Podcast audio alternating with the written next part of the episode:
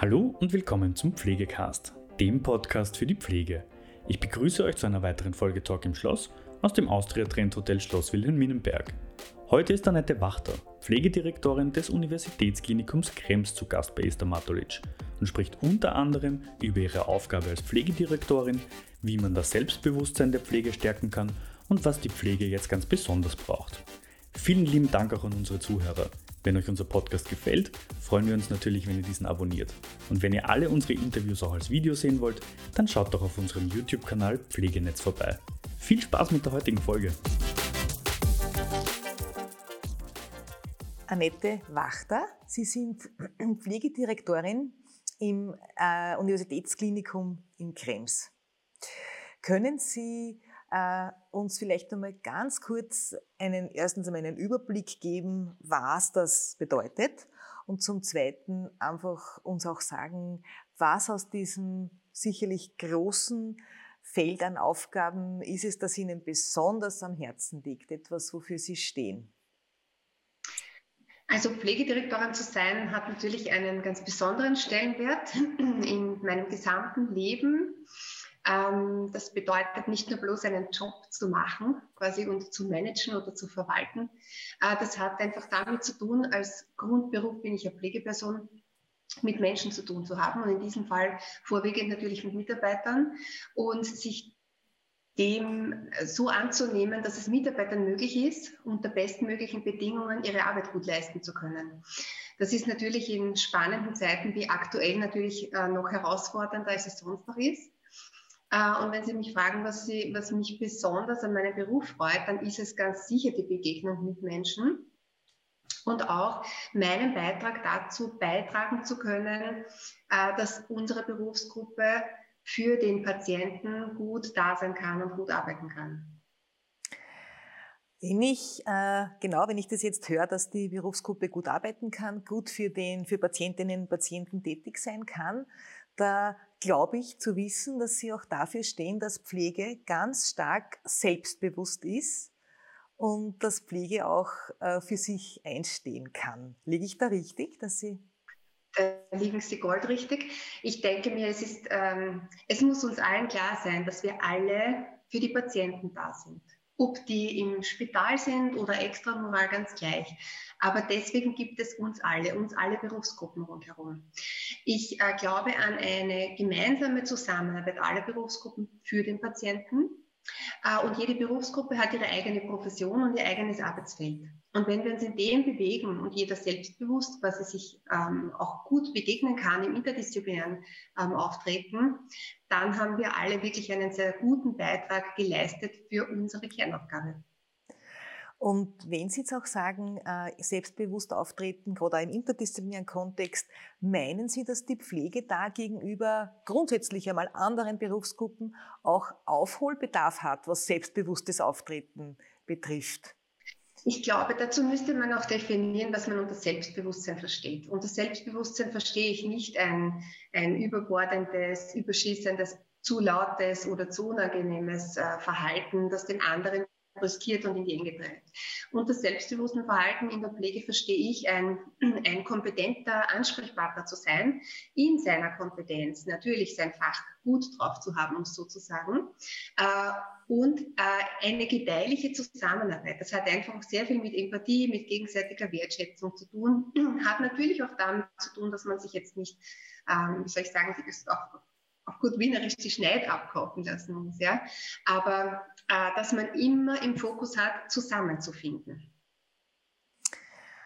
Und wenn Sie jetzt auch sagen, äh, Pflege braucht diese, diese, diese Kompetenzen, diese Stärke, dass sie sich auch zeigt, dass sie sich auch selbst vertritt, ähm, würde ich gerne, bevor wir eine Zeitreise machen in Ihre eigene Geschichte, Sie auch fragen, äh, wenn Sie jetzt einem, einem jungen Menschen den Pflegeberuf schmackhaft machen wollen oder wenn man überhaupt auch ans Imageproblem der Pflege denkt, was, was würden Sie da sagen?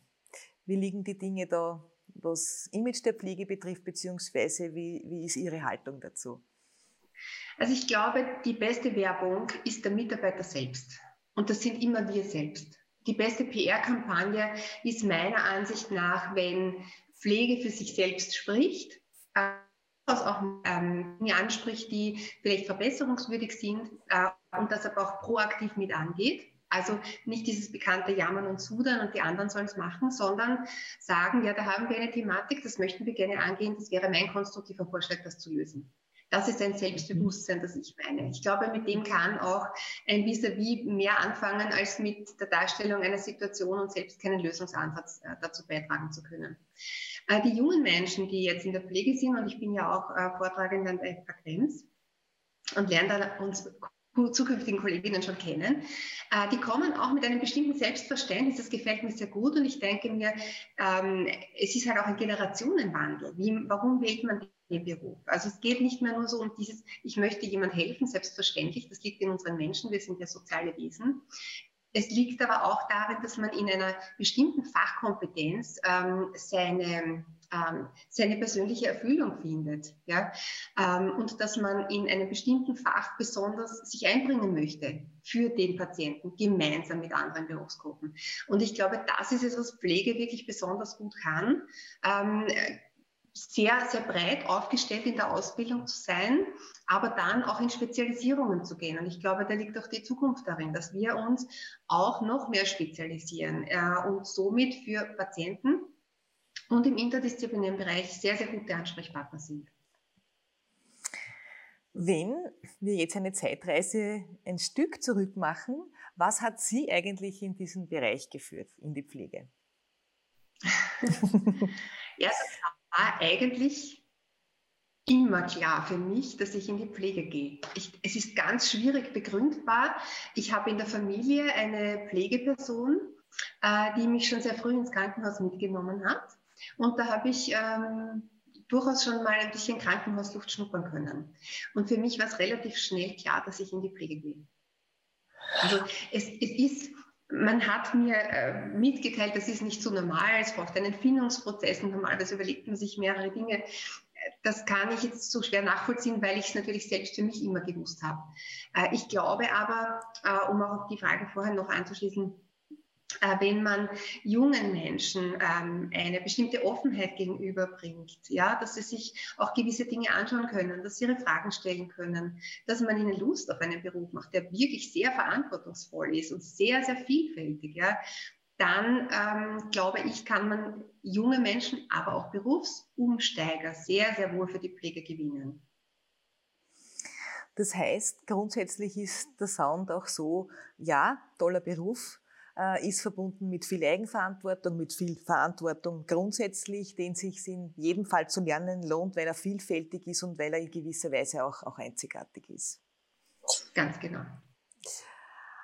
Wenn Sie das Stichwort Pflegenotstand hören, das, wir, das wir zugleich haben, ähm, gibt es da etwas, wo Sie sagen, das würde die Pflege gerade jetzt ganz besonders brauchen? Ich glaube, die Pflege braucht genau das, was Sie zuvor schon genannt haben, dass sie für sich selbst spricht. Mhm.